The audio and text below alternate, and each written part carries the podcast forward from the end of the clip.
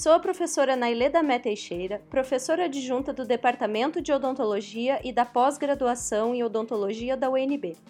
Esse é o primeiro podcast da série do Journal Club e Progress Report voltados ao público da odontologia. O Journal Club é uma atividade do curso de odontologia da UNB, que faz parte do braço teórico do projeto de extensão Saúde Bucal de Pacientes com Diabetes Mellitus. Trata-se de um momento de discussão científica envolvendo professores, estudantes de iniciação científica e de pós-graduação da nossa casa. Aos estudantes, é uma atividade voluntária e extracurricular. Semanalmente, discutimos ciência de qualidade através de suas apresentações nos mais diversos assuntos. Durante o período da quarentena, e diante da nossa inquietação e curiosidade científica, resolvemos realizar excepcionalmente o Journal Club em videoconferências para discussão de temas relacionados à Covid-19. Convidamos alguns alunos para apresentar, como de costume, e divulgamos as atividades no departamento e no PPG. Nossas salas de videoconferência estão sempre lotadas e toda semana novos interessados vêm participando. A criação dessa série de podcasts foi sugestão de nossos estudantes, para que um público maior pudesse ter acesso às discussões. É mais uma forma de interação entre a universidade pública e a comunidade. Tenho a honra de entrevistar no nosso primeiro podcast a minha colega co-organizadora desta atividade, professora Luíse Pedrosa Salles, odontóloga, pesquisadora do Departamento de Odontologia da UNB e professora do Programa de Pós-Graduação em Odontologia da UNB. Ela é doutora em odontologia pela Unesp, com doutorado sanduíche no Forsyth Institute, instituto ao qual a Harvard School of Dental Medicine é associada. Mestre em biologia celular e molecular pela Universidade de Brasília e especialista em endodontia pela USP Bauru.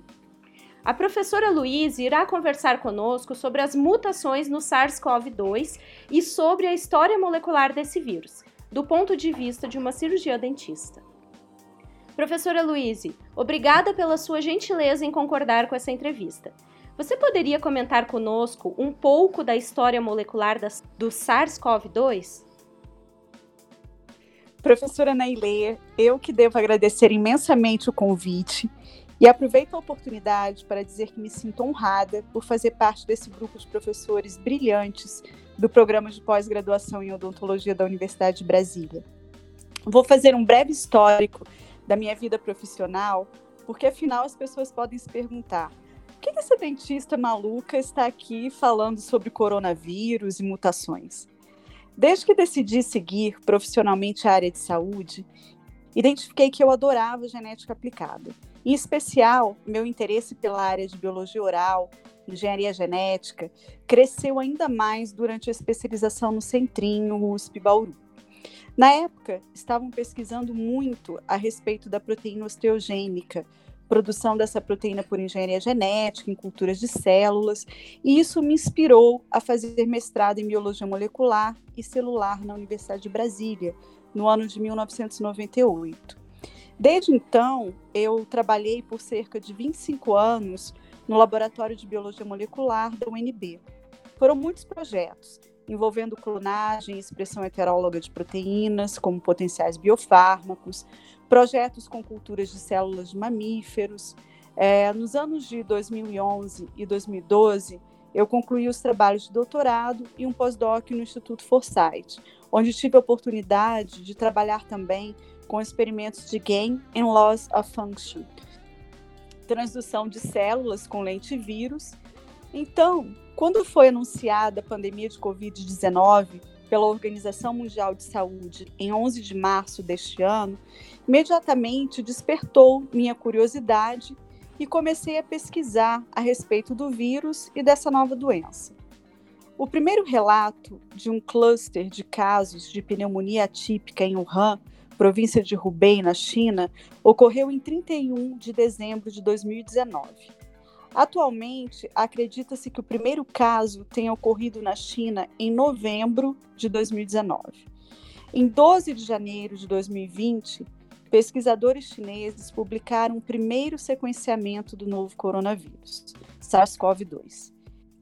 Essa sequência, publicada na base de dados do GeneBank, revela que o tamanho do genoma desse vírus é de aproximadamente 29.800 bases nitrogenadas, constituindo uma molécula de RNA fita simples positiva.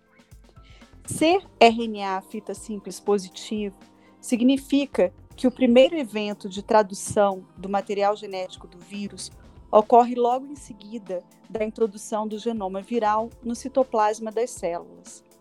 A RNA polimerase viral é então produzida e dará sequência aos demais eventos para a transcrição do RNA dos novos vírus. O reservatório natural desses coronavírus são morcegos. Muitos não têm potencial para infecção em humanos. Isso gerou uma grande controvérsia diante da possibilidade desse vírus não ter surgido por eventos naturais, mas sim por ter escapado do laboratório de virologia de Wuhan, na China. Afinal, é um laboratório P4 que pesquisa justamente esses agentes infecciosos. Isso tudo ainda está sob investigação, as duas possibilidades são reais. Fato é que, até então, a busca pela origem desse novo coronavírus SARS-CoV-2 direcionou para um coronavírus isolado de um morcego, pelos pesquisadores do mesmo laboratório de virologia de Wuhan, o coronavírus do morcego RATG13. A amostra de coronavírus foi isolada das fezes deste morcego em 24 de julho de 2013 e a sequência gênica publicada no GeneBank em janeiro de 2020. O coronavírus isolado do paciente de Wuhan e o isolado desse morcego têm 96% de identidade, são muito similares. As análises filogenéticas, segundo publicações, demonstraram que esse coronavírus do morcego, RATG13, é o parente mais próximo do novo coronavírus chinês e que ambos são de uma linhagem distinta dos outros SARS-CoVs. Para mim é muito bom trabalhar e aprender com você. Obrigado por compartilhar conosco a sua experiência na Biomol e esclarecer sobre a origem do SARS-CoV-2 em linguagem acessíveis para nós cirurgiões dentistas. Poderia contar o que você observou no alinhamento das sequências genéticas do vírus do morcego e do primeiro paciente de Wuhan? O alinhamento do genoma do SARS-CoV-2 com o genoma do coronavírus do morcego mostra pelo menos quatro mutações no novo coronavírus. Algumas delas permitiram que ele pulasse para a espécie humana e potencializaram para que o SARS-CoV-2 transmitisse de uma pessoa para outra, ou seja, de um indivíduo para outro, né, um ser humano para outro, diferente dos outros SARS-CoV. Da extremidade 5' para a extremidade 3' do genoma, a primeira diferença entre o coronavírus do morcego e o isolado humano é uma, é uma inserção de 15 bases na região 5' UTR, região 5' não transcrita. Essa inserção pode ser responsável por conferir maior estabilidade ao RNA viral ou mesmo favorecer elementos no genoma, como por exemplo sequência 5' líder íris, que é uma sequência que facilita a tradução do RNA viral nos ribossomos. A segunda mutação, bastante importante, está na região que codifica a subunidade S1 da proteína spike, são substituições de bases que levaram à mutação de aminoácidos-chave, que possivelmente alteraram a afinidade de ligação da proteína S do capsídeo viral com receptores nas células humanas. No caso do novo coronavírus, a proteína ACE2, enzima conversora da angiotensina 2. A terceira mutação, talvez a mais curiosa de todas, é relativa à inserção de 13 bases no genoma que acabaram por codificar um sítio de clivagem muito eficiente para proteases do tipo furina, TMPRSS2 e catepsina. Especial, a inserção de uma prolina próximo a argininas. Essa é uma estratégia bem utilizada em engenharia genética e modelagem de proteínas para causar uma dobra na molécula e expor mais ainda sítios ativos. Esse sítio, entre as regiões S1 e S2 do novo coronavírus, pode ter aumentado a afinidade pelas proteases e potencializado a velocidade e eficácia de transmissibilidade do SARS-CoV-2 nas células humanas.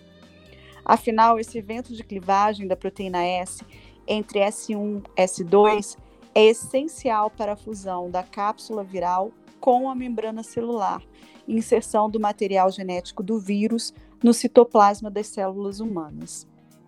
A quarta diferença entre o coronavírus isolado do morcego e o novo coronavírus também foi identificada na subunidade S1 da proteína spike. São sítios importantes de ligação ao receptor ACE2. O novo coronavírus possui oglicosilação em resíduos de serina e treonina, ainda não identificados em nenhum dos outros SARS. Isso pode representar uma forma de evadir o sistema imune, aumentando sua patogenicidade, de conferir estabilidade e maior eficiência ao sítio de ligação a ACE2. A despeito de argumentações de epidemiologistas, há biólogos moleculares que afirmam que levaria mais de 800 anos para que essas mutações todas ocorressem ao acaso. O mais importante é que essas mutações conferiram ao SARS-CoV-2 alta eficiência e rapidez para infectar células humanas. Em março, um artigo da Nature foi publicado falando sobre a origem do SARS-CoV-2, onde a mutação na proteína spike é demonstrada. Você poderia comentar um pouco sobre essa mutação e sobre a importância dessa proteína na virulência do organismo? As pesquisas têm evoluído muito rápido. Podemos afirmar que esse é o tema de maior interesse científico atualmente. Na realidade, em abril, surgiu um novo artigo publicado no Journal of Virology, que tem como autor, na minha opinião, a maior autoridade em vírus SARS-CoV, o Dr. Ralph Barrick, da Universidade da Carolina do Norte, que investiga e manipula geneticamente esses tipos de vírus há mais de 10 anos. Inclusive, ele desenvolve pesquisas em colaboração com a chefe do Laboratório de Virologia de Wuhan. Nesse estudo, ele descreve muito bem o papel que aminoácidos-chave da proteína spike desempenham no reconhecimento do receptor celular ACE2. As proteínas spike se projetam na superfície do capsídeo viral. Inclusive, são elas que conferem o aspecto morfológico de coroa a esse vírus. Resumidamente, o primeiro evento para que o vírus infecte a célula humana é o reconhecimento de um receptor na membrana plasmática. Nesse cenário, a proteína S tem o domínio RBD na subunidade S1, que se liga ao receptor ACE2. São 14 aminoácidos nessa região S1 da proteína spike reconhecidos como potenciais determinantes do RBD, Dentre esses, alguns mutaram, conferindo maior afinidade pelo receptor ACE2. Por exemplo, os resíduos de aminoácidos leucina 455 e fenilalanina 486 da S1 do SARS-CoV-2 podem potencializar a ligação do vírus com a proteína ACE2 humana. Essas mutações possivelmente são as responsáveis pelo vírus ter pulado do morcego para humanos e também possibilitado a transmissão de um ser humano para outro ser humano. Professora Luíse, sei o quanto você tem estudado sobre o SARS-CoV-2. Gostaria de deixar algumas considerações finais sobre o genoma do vírus? Percebo que a maioria das pesquisas são voltadas para regiões do genoma viral que codificam para proteínas estruturais, polimerase, pouca atenção é dada aos elementos nas regiões 5' e 3' não traduzidas.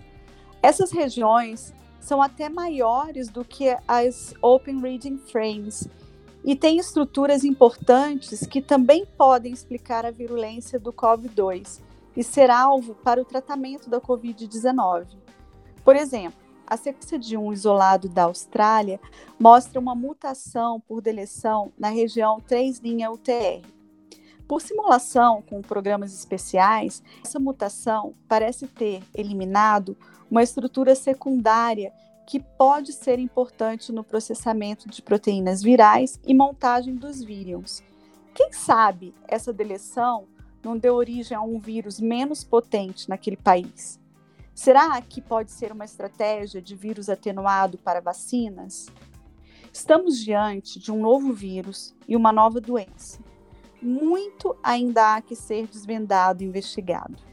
Infelizmente, ainda não temos tratamento comprovadamente eficiente, nem vacina disponível para a população. Os estudos nesse sentido ainda estão em andamento.